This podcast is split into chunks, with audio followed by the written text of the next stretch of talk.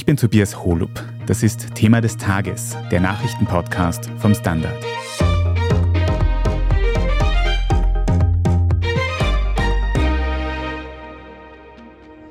I am Leo Kans, head of mission of MSF in Palestine, currently in uh, Khan Yunis. MSF are supporting a team here of uh, surgeons and nurses who came here to uh, support them. And um, the situation is catastrophic. Die humanitäre Lage in Gaza ist katastrophal. Über 100 Tage dauert der Krieg zwischen Israel und der Hamas schon. Und selbst Hilfsorganisationen wie Ärzte ohne Grenzen, auch MSF genannt, deren Einsatzleiter wir gerade gehört haben, können mit dem Leid der Bevölkerung dort kaum umgehen. Also die Menschen, mit denen wir gesprochen haben und auch die Hilfsorganisationen sind wirklich zunehmend hoffnungslos und einfach sehr, sehr erschöpft. Jetzt geht es wirklich ums blanke Überleben.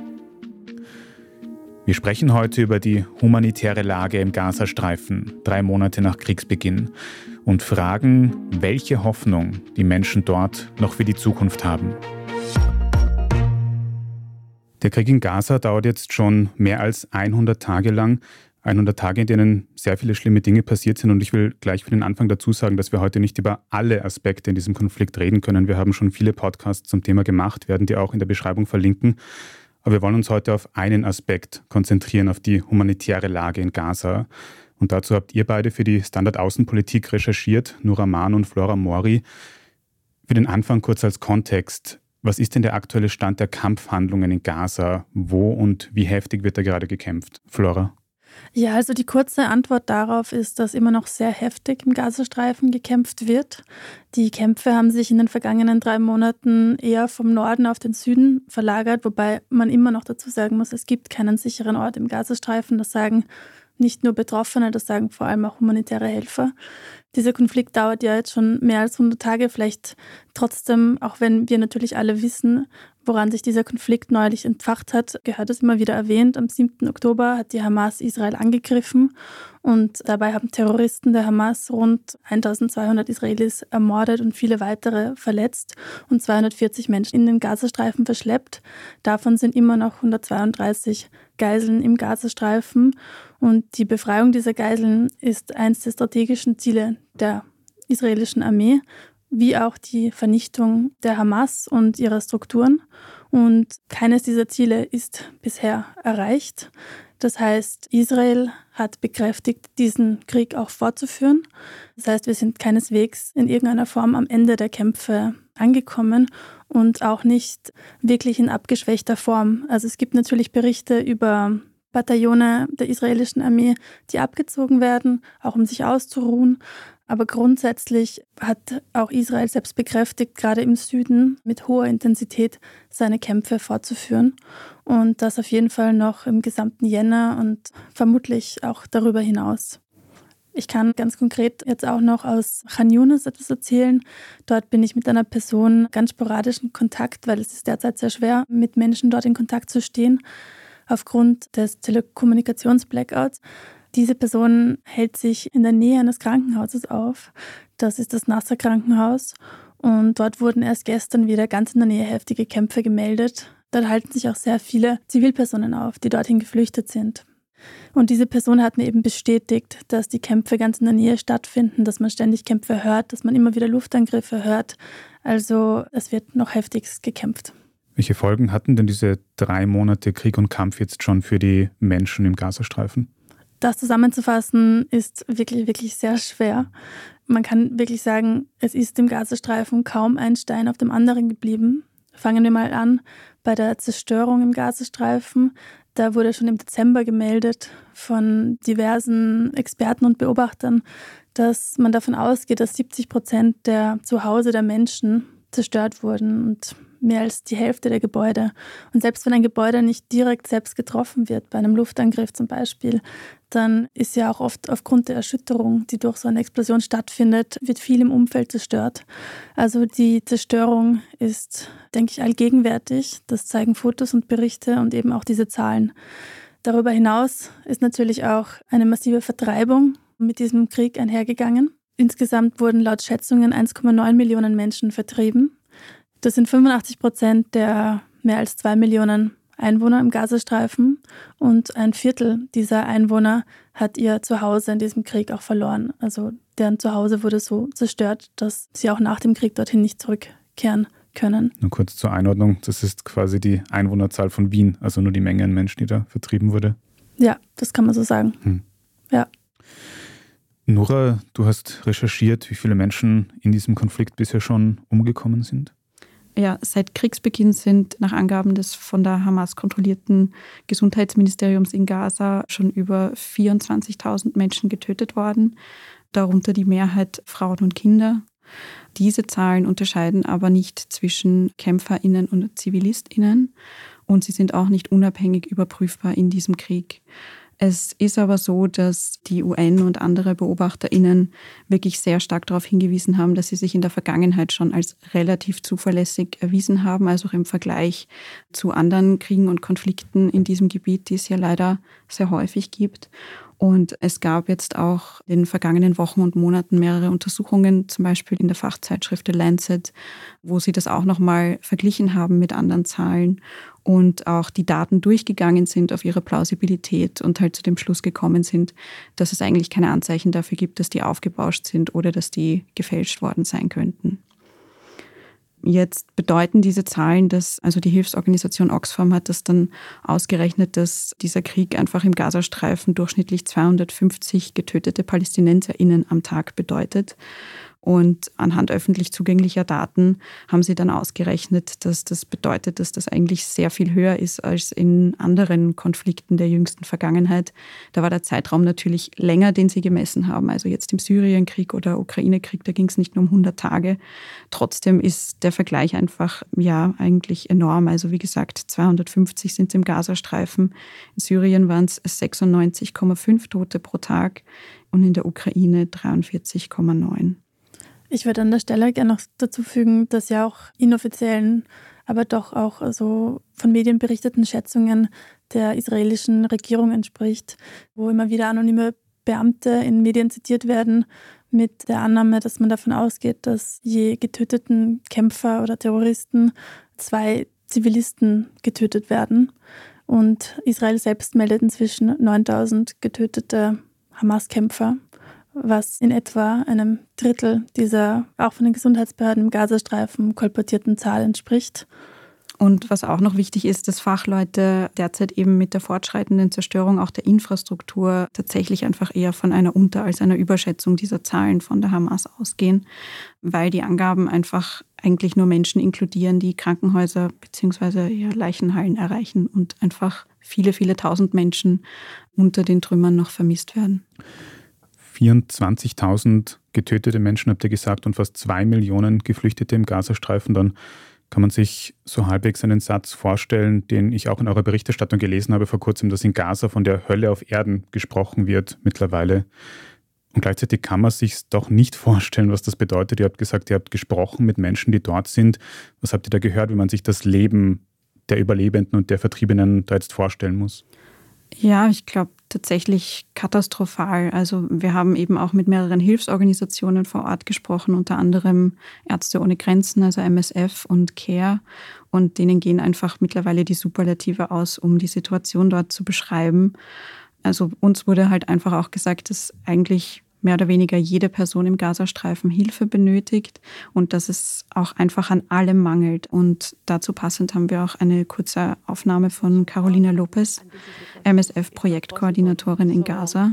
Not enough water for the population, not enough toilets. Uh, not enough tents, of course, there are not tents for everybody. So, yeah, it's very hard. And uh, every day in Rafah, at least, there is more and more people arriving. So, it's complicated. Und Hilfsorganisationen warnen auch noch einfach seit Wochen schon vor einer Hungersnot im Gazastreifen. Nach Angaben vom World Food Program sind weltweit 700.000 Menschen von akutem Hunger betroffen und davon befinden sich einfach 577.000 im Gazastreifen. Und der UNO zufolge leiden 90 Prozent der Bevölkerung dort unter akuter Ernährungsunsicherheit und praktisch alle Haushalte lassen jeden Tag Mahlzeiten aus. Also nochmal kurz gesagt, das Leben dort ist einfach wirklich katastrophal. Wenn wir jetzt über Lebensmittel reden, dann habe ich vor kurzem auch erst gelernt durch die Berichterstattung, dass Lebensmittellieferungen ja immer schon wichtig waren für den Gazastreifen als abgeriegelter Küstenstreifen. Da waren diese Hilfslieferungen immer schon wichtig und jetzt umso mehr. Wie ist da jetzt die Situation? Kommen noch Hilfslieferungen nach Gaza und was braucht man da jetzt eben am meisten? Ihr habt gesagt, dort ist auch Winter jetzt. Ja, also wie gesagt, es mangelt tatsächlich an allem und zu Beginn des Krieges war es auch tatsächlich so, dass zwei Wochen lang überhaupt keine humanitäre Hilfe nach Gaza gekommen ist. Kein Wasser, keine Lebensmittel, kein Strom. Und UN-Angaben zufolge hat jetzt die Menge an Hilfsgütern zumindest allmählich wieder zugenommen. Also im Oktober, nachdem diese Blockade vorbei war, sind täglich rund 20 Lastwagen reingekommen. Im November waren es 85 und im Dezember dann 104 täglich. Aber man muss sich vorstellen, es waren vorher einfach 500 Lastwagen pro Tag. Und diese Menge hat auch damals schon nicht den Bedarf der gesamten Bevölkerung dort gedeckt. Also dort sind 80 Prozent der Bevölkerung einfach auf humanitäre Hilfe angewiesen.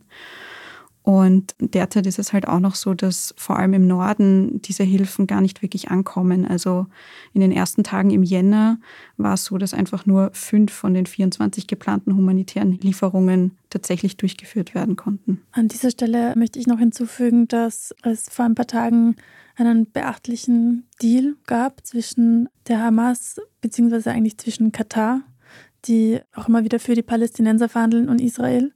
Und dieser Deal hat vorgesehen, dass medizinische Güter für die Geiseln in den Gazastreifen geschickt werden konnten, für die verbleibenden Geiseln in Hamas Haft. Und auf der anderen Seite sollte dafür Israel auch humanitäre Hilfen in sehr schwer erreichbare Gebiete zulassen. Dieser Deal wurde auch mit Hilfe von Frankreich ausgehandelt und hat mehrere Wochen gedauert, bis der zustande kam. Er wird aber insofern als einer der wenigen Lichtblicke in diesem Krieg gewertet, weil immerhin miteinander geredet wurde, weil sich immerhin auf etwas verständigt wurde und weil man hofft, in diesem Rahmen auch eine weitere Geiselfreilassung erwirken zu können. Wir machen gleich weiter.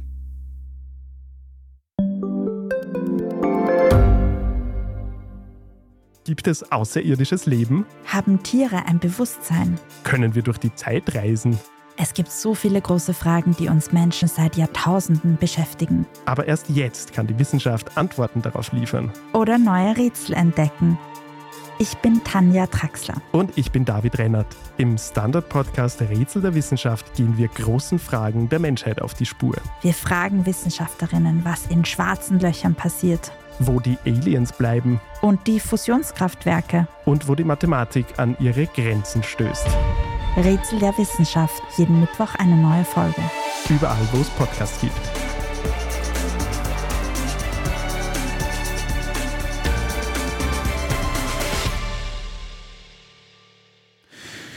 Nora, Flora, ein ganz großer Aspekt, von dem man in den letzten drei Monaten immer wieder gehört hat, war auf der einen Seite die sehr schwierige medizinische Versorgung für die Menschen und Gas und auf der anderen Seite eben auch die Gefahr von Kampfhandlungen, die diesen Krankenhäusern immer näher kommt. Einmal haben sogar israelische Soldatinnen und Soldaten ein Krankenhaus gestürmt, weil darunter eben Hamas-Terroristen vermutet worden sind. Wie steht es denn mittlerweile um die medizinische Versorgung? Gibt es überhaupt noch Krankenhäuser und Versorgung in Gaza? Also von den insgesamt 36 Krankenhäusern im Gazastreifen sind laut Angaben von Ärzte ohne Grenzen derzeit 13 zumindest teilweise im Betrieb, die vor allem im Süden aber die sind einfach komplett überlaufen. Also die derzeit größte sich wirklich im Betrieb befindliche Gesundheitseinrichtung ist eben das Nasser-Spital in Khan Yunis. Und da heißt es einfach, dass die zu mehr als 300 Prozent ausgelastet sind, also vollkommen über die Kapazitäten, die einfach möglich wären. Dazu haben wir auch noch eine kurze Stellungnahme von Leo Kans, Einsatzleiter von MSF im Gazastreifen. Uh, there is uh, refugees all over the place. Outside the hospital in the compound, but also inside the hospital in the corridors. It's full of people, of family. They are putting tents with plastic sheeting inside the hospital. It's completely crowded, and honestly, it's a, it's a, it's it's a disaster. There are way too many patients, not enough nurses, not enough doctors to take care of them. Also es gibt nicht nur einfach viel zu wenig medizinisches Personal, sondern auch viel zu wenige Medikamente. Vor allem mangelt es an Schmerz- und Betäubungsmitteln. Und Hilfsorganisationen haben uns von Amputationen von Gliedmaßen mit nur wirklich ganz leichter Betäubung erzählt oder tatsächlich Kaiserschnittoperationen ganz ohne Narkose. Und dass das eben keine Ausnahmen sind, sondern einfach derzeit gang und gäbe. Ein Arzt von der Organisation Ärzte ohne Grenzen hat noch erzählt, dass er 20 bis 25 Operationen am Tag durchführen musste, vor allem an Kindern, die Gliedmaßen verloren haben. Und dass es da jetzt eben dieses neue Akronym gibt, weil eben so viele von den Kindern, die da behandelt werden, keine Angehörige haben, nämlich wirklich absolut niemanden mehr, benennt man die dann mit WCNSF, Wounded Child, No Surviving Family. Also verwundetes Kind ohne überlebende Familie. Genau. Und selbst wenn diese Kinder überleben und diese körperlichen Wunden halt irgendwann heilen, sie sind einfach wirklich komplett allein und können eigentlich dann nirgendwo hin. Und eben laut Ärzte ohne Grenzen kommt da einfach noch dieses extreme Ausmaß an psychischem Leid dazu, das auch die MitarbeiterInnen dort auch sehr belastet, zusätzlich zu der Bevölkerung natürlich. Und es gibt auch immer wieder Angriffe auch direkt auf Gesundheitseinrichtungen. Eben wie du gesagt hast, beschuldigt Israel ja die Hamas auch Kommandozentralen in und unter Spitälern eingerichtet zu haben. Das ist eigentlich nicht, zumindest nicht komplett neu für Hilfsorganisationen. Also Ärzte ohne Grenzen haben uns auch erzählt, dass sie das zum Beispiel auch in Tigray in Äthiopien immer wieder erlebt haben, dass sie da also dass sie und auch Gesundheitseinrichtungen wirklich gezielt angegriffen wurden. Neu ist aber laut den Hilfsorganisationen in Gaza einfach die Häufigkeit, in der das auftritt und auch, dass es hier anders als in vielleicht größeren Ländern, die nicht zur Gänze von Kriegshandlungen betroffen sind, auch zumindest irgendwo Ausweichmöglichkeiten gibt. Und die gibt es eben einfach für praktisch niemanden im Gazastreifen, auch nicht für die hunderten palästinensischen MitarbeiterInnen dort vor Ort von den Hilfsorganisationen, die dort einfach auch nicht rauskommen. Die Schwierigkeit ist ja die, dass bekannt ist, dass die Hamas zivile Infrastruktur sehr wohl für ihre Zwecke nutzt, für militärische Zwecke nutzt. Das macht diese Infrastruktur dann oft auch in einem strategischen Sinne zu einem militärischen Ziel. Und damit wäre es auch legitim, gewisse Strukturen anzugreifen. Aber das humanitäre Völkerrecht verlangt immer noch, dass eine Verhältnismäßigkeit gewahrt wird. Und die muss in jedem einzelnen Fall gegeben sein. Selbst wenn dort in einem Krankenhaus zum Beispiel Tunnel vorhanden sind, befreit das Israel nicht von der Pflicht, eine gewisse Verhältnismäßigkeit im Sinne des humanitären Völkerrechts einzuhalten. Die Bewertung, ob das ein Verstoß gegen humanitäres Völkerrecht ist, obliegt Experten, die das im Detail studieren müssen, die man während eines laufenden Krieges, wo man keine Fact-Finding-Missions vor Ort durchführen kann, kaum von außen bewerten kann. Das wird sich erst in Zukunft dann wirklich abschließend feststellen lassen. Flora, du hast ganz am Anfang was gesagt, nämlich dass diese Menschen, mit denen ihr in Gaza Kontakt habt, dass die ganz oft auch nicht erreichbar sind und dass es Telekommunikationsausfälle gibt. Da hat es vor ein paar Monaten schon mal einen großen Bericht gegeben über so Blackouts. Wie oft passiert denn das und wie sehr macht das die Situation für die Menschen dort auch nochmal schwieriger? Also nach meinen Informationen ist es jetzt der neunte Telekommunikations-Blackout. Also es geht hier ganz konkret um ein Ausfallen der Telekommunikationsdienste. Viele Menschen kommunizieren dort über WhatsApp und WhatsApp-Telefonie und auch die Hilfsdienste. Das heißt, das ist etwas, was nicht nur unseren Kontakt zu ihnen erschwert, sondern auch ihren Kontakt untereinander der Menschen vor Ort. Warum das immer wieder passiert, kann man nicht gesichert sagen. Angeblich, das haben mir Leute vor Ort gesagt, dürften diesmal tatsächlich Telekommunikationseinrichtung bei kämpferischen Auseinandersetzungen beschädigt worden sein und eine Reparatur bisher noch nicht möglich gewesen sein. Also dieser Vorfall soll sich vor sechs Tagen ereignet haben, also am 12. Jänner. Und das bedeutet, dass wir jetzt eigentlich schon seit mehreren Tagen in einem Telekommunikations-Blackout sind im Gazastreifen. Und das macht ihn auch zum einen der längsten Blackouts seit Beginn. Und man hofft, dass bald eine Reparatur möglich sein wird, damit die Kommunikationsnetze wieder funktionieren. Es bedeutet nicht, dass gar keine Nachrichten aus dem Gazastreifen uns erreichen, aber es ist sehr sporadisch, sehr, sehr selten. Anrufe funktionieren kaum. Und ja, das macht es auch umso schwieriger, ein akkurates Bild der Situation zu behalten. Und man ist umso mehr auf Leute vor Ort angewiesen, die in den seltenen Momenten der Verbindung Updates nach draußen schicken. Und wichtig zu erwähnen ist auch in dem Zusammenhang, dass ja internationale Medien seit Kriegsbeginn eigentlich keinen Zugang zum Gazastreifen haben. Also ich glaube, es gab ein, zweimal Möglichkeiten für ausländische JournalistInnen reinzukommen, natürlich begleitet von der israelischen Armee. Und ansonsten war das nicht möglich. Also es gibt ein paar lokale JournalistInnen, die die Berichterstattung fortsetzen. Aber ansonsten sind wir hier wirklich angewiesen auf die Schilderungen von vor Ort, die wir eben von dort halt bekommen, von Hilfsorganisationen und Menschen vor Ort. Man hört auch, dass die Zahl an getöteten Journalistinnen und Journalisten in diesem Konflikt extrem hoch sein soll.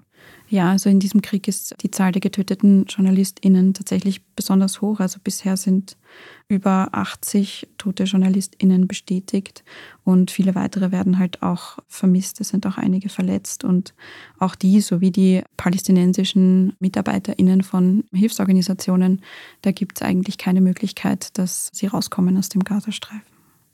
Wir haben heute schon über diese zwei großen Ziele der israelischen Führung in Gaza gehört. Auf der einen Seite die verbliebenen Geiseln zu befreien und auf der anderen Seite die Hamas zu vernichten militärisch.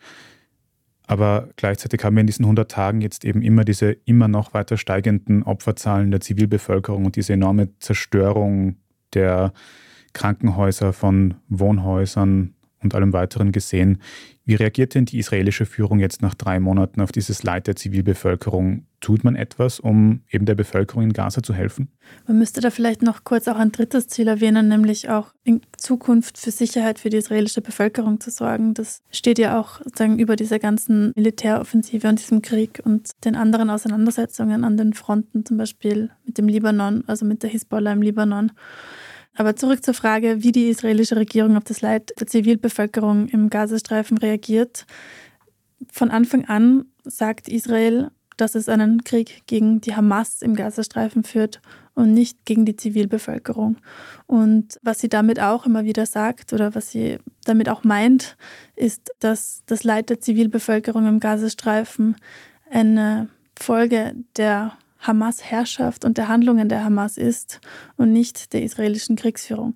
Das ist die offizielle Linie Israels, das weiterhin auch zum Vorgehen des eigenen Militärs steht und sehr wenig auf die Vorwürfe eingegangen ist. Das wissen wir auch, weil ein wichtiger Verbündeter Israels, das sind die USA oder der wichtigste Verbündete Israels, ja auch immer wieder versucht hat, Einfluss auf die israelische Führung diesbezüglich zu nehmen. Der US-Außenminister Anthony Blinken, der vor kurzem in Israel war, hat auch dort wieder versucht, dieses Thema auf die Agenda zu holen. Und Medienberichten zufolge, die sich auf US-Beamte berufen, war Premierminister Benjamin Netanyahu wenig beeindruckt von diesen Bitten, hier doch mehr Acht auf die Zivilbevölkerung zu legen. Eine Sache, die man sehr wohl danach feststellen konnte, war, dass Israel die sogenannte dritte Phase dieses Kriegs eingeläutet hat. Im Gegensatz zu den vorigen Phasen, in denen Luftangriffe und die Bodenoffensive im Fokus standen, soll es in dieser dritten Phase eher um ein gezielteres Vorgehen gehen. Ich habe von Experten jedoch auch gelesen, dass diese dritte Phase quasi oder die Ankündigung der dritten Phase vor allem der Beschwichtigung des Auslands dienen soll nicht unbedingt aber jetzt noch der Realität entspricht. Denn wie wir schon besprochen haben, die Kämpfe im Gazastreifen sind weiterhin heftig. Man darf aber natürlich nicht vergessen zu erwähnen, dass die israelische Armee sehr viel Aufwand betreibt, auch die Zivilbevölkerung vor Angriffen zu warnen. Von Anfang an wurden Evakuierungsanordnungen ausgesprochen. Es wurden sieben Millionen Flugblätter verteilt. Es wurden per Anrufen und Sprachnachrichten und Textnachrichten vor Angriffen gewarnt. Und die Frage ist dabei aber auch, ob diese Warnungen tatsächlich bei der Zivilbevölkerung ankommen. Also zum einen, ob sie die Nachrichten überhaupt bekommen, aber auch zum anderen, ob sie fliehen können und ob sie irgendwo hin können. Also ich habe anfangs schon meine Gespräche mit einer Person erwähnt, also meinen Austausch mit einer Person, die in Khan Yunis lebt. Und diese Familie, hier handelt es sich um zwei Geschwister. Die Schwester hat mehrere Kinder und einen Ehemann. Die sind bereits mehrfach umgezogen und sind jetzt, wie berichtet, in Khan Yunis, das eine Zeit lang noch nicht so betroffen war von den Kämpfen, vor allem am Boden. Aber jetzt ist dieses Gebiet wirklich sehr, sehr nah an den Kampfhandlungen dran und weiter fliehen können sie nicht. Also ich habe von ihrer Verwandtschaft gehört, dass sie Angst haben, sich weiter Richtung Rafah zu bewegen. Rafah ist die Stadt an der ägyptischen Grenze. Dort sind schon Hunderttausende hingeflohen. Es gibt für viele Menschen nach Darstellung von Angehörigen einfach keinen Ausweg mehr. Und all das erklärt wohl, warum die Todeszahlen so hoch sind. Und auch an dieser Stelle muss man allerdings erwähnen, Israel hat das nicht bestätigt, aber äh, es gibt verschiedene Beobachter, die das von Anfang an aufzeichnen, dass das Arsenal, das teilweise in diesem Krieg eingesetzt wird, auch sicher etwas damit zu tun hat, dass die Todeszahlen so hoch sind. Du sprichst da diese Bomben an, die von Israel verwendet werden, also wie groß diese Bomben sind und was für Bomben das sind, oder? Genau, es wurde immer wieder der Einsatz von 900 Kilogramm Bomben aufgezeichnet. Das soll die zweitgrößte Bombe im israelischen Arsenal sein, die eine ganze Wohnhausanlage zum Einsturz bringen kann. Israel selbst äußert sich nicht zum Einsatz seiner Waffen. Aber das wurde immer wieder von Beobachtern eben aufgezeichnet. Und vielleicht, um das in Relation zu setzen, also das US-geführte Bündnis zum Kampf gegen den IS im Irak und in Syrien hat gezögert, damals 220 Kilogramm schwere Bomben in weniger dicht besiedelten Gegenden abzuwerfen.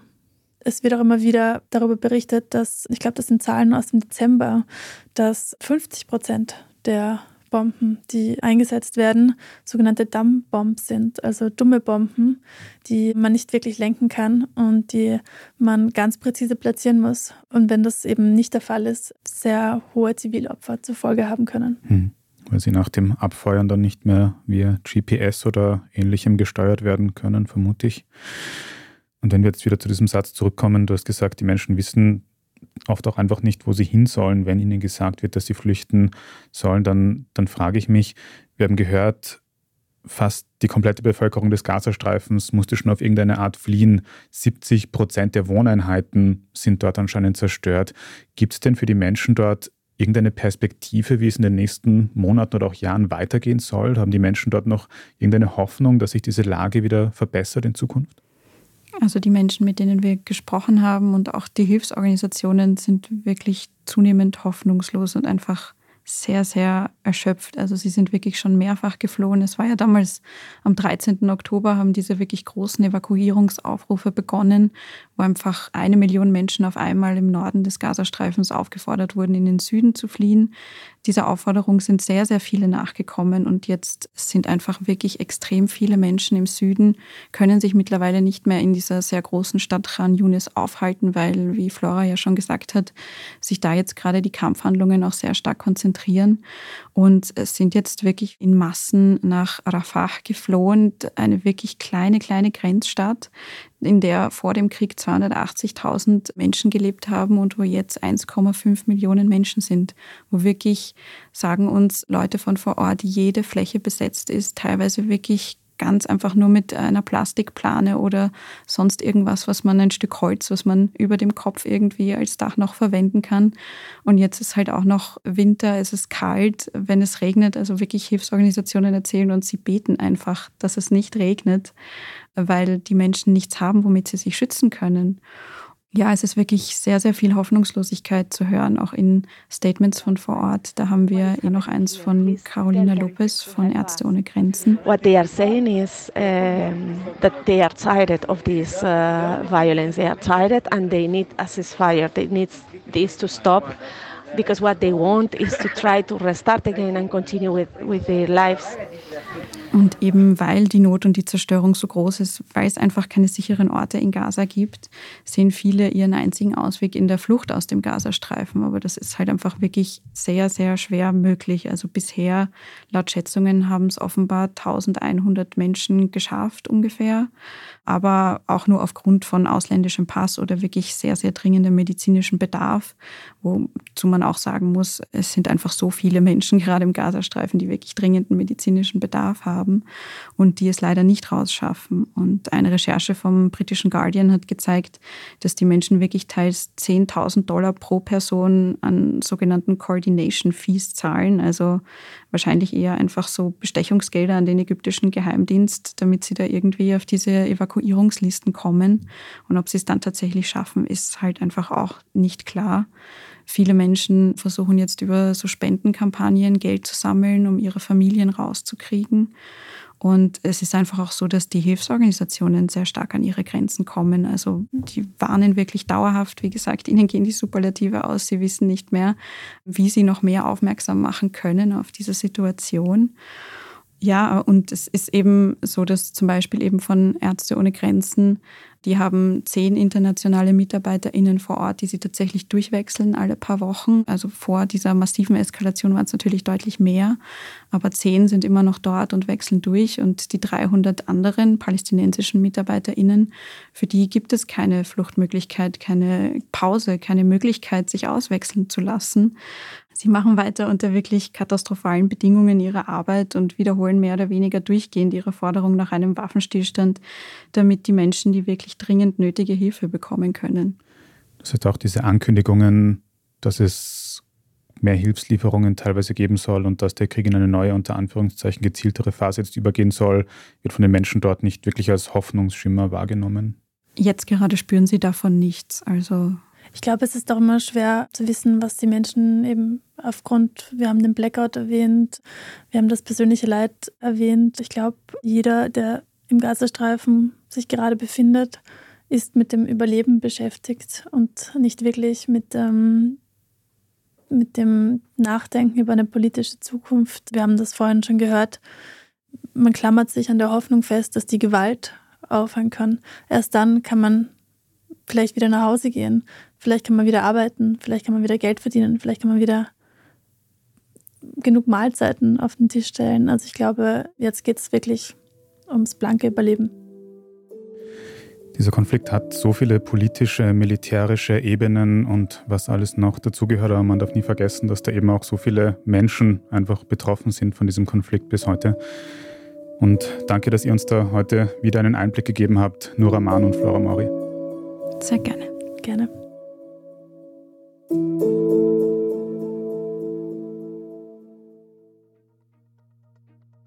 Wir machen hier jetzt gleich noch weiter mit allen anderen wichtigen Meldungen des Tages. Wenn Sie die journalistische Arbeit, die wir hier beim Standard machen, unterstützen möchten, dann geht das mit einem Abonnement. Mehr Infos dazu auf abo.derstandard.at. Wir sind gleich zurück.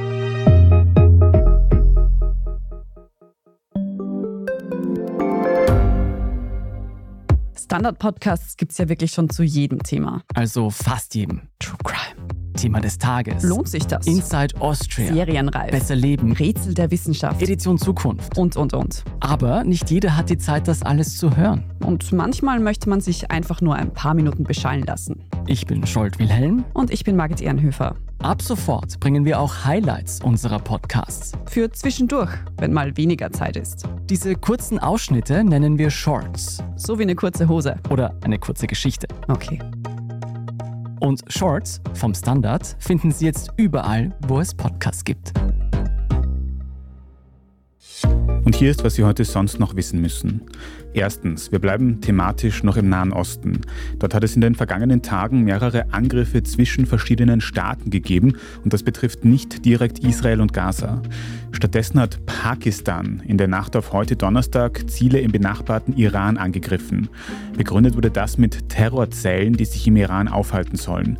Dem Zitat Bruderland Iran wollte Pakistan damit nach eigenen Angaben aber nicht schaden. Kurz zuvor hatte allerdings genau andersherum der Iran Ziele in Pakistan bombardiert und auch das wurde ausschließlich mit Terrorzellen dort begründet. Die jeweils betroffenen Länder haben die Eingriffe von außen aber auch in beiden Fällen verurteilt. International wächst jetzt die Sorge vor einer weiteren Eskalation im Nahostkonflikt. Immerhin ist der Iran ein zentraler Unterstützer der Hamas in Gaza und auch der Houthi-Rebellen, gegen die die USA aktuell Angriffe fliegen. Dazu haben wir schon einen Podcast gemacht, den verlinken wir in den Show Notes. Zweitens, wir kommen nach Österreich, das jetzt auch von den sogenannten Bauernprotesten erreicht wird. Morgen am Freitag gegen 13 Uhr sollen in Wien vor dem Bundeskanzleramt rund 50 Traktoren auffahren. Mit dabei haben sie eine lange Liste an Forderungen, von weniger Dieselsteuer bis hin zu einem Einfuhrstopp von ukrainischem Getreide.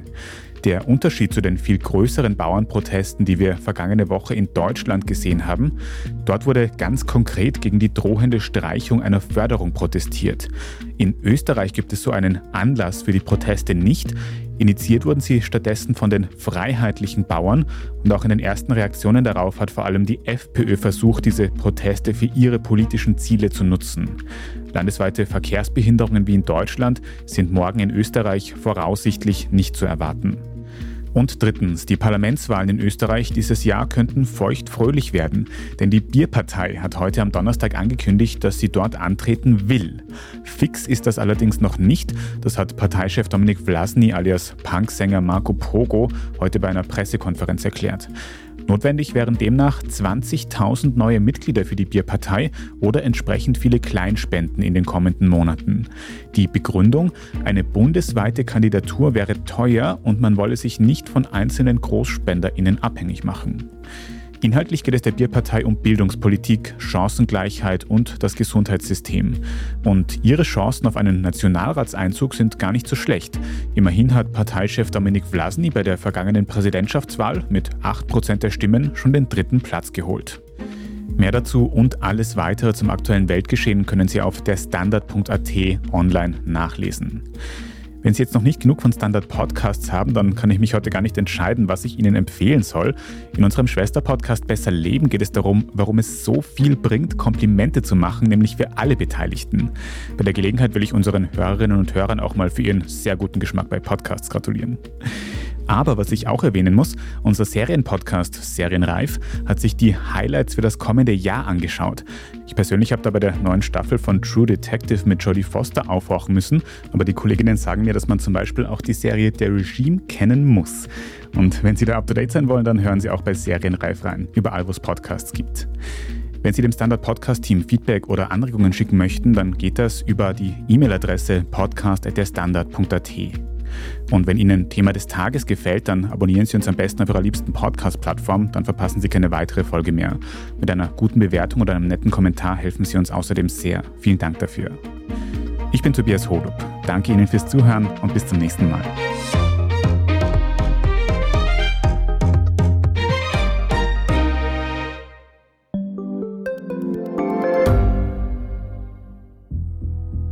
Was ich nicht nachvollziehen kann, ist, warum an jedem Unrecht immer ich schuld sein soll.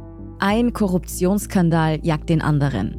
Österreich hat in den letzten 30 Jahren viel über Klimaschutz gesprochen, aber zu wenig getan. Die Politik verschläft die Klimakrise. Die Behörden haben alles richtig gemacht. Fehler vergisst man, statt daraus zu lernen. So sind wir nicht. So ist Österreich einfach nicht. Aber wie ist Österreich dann?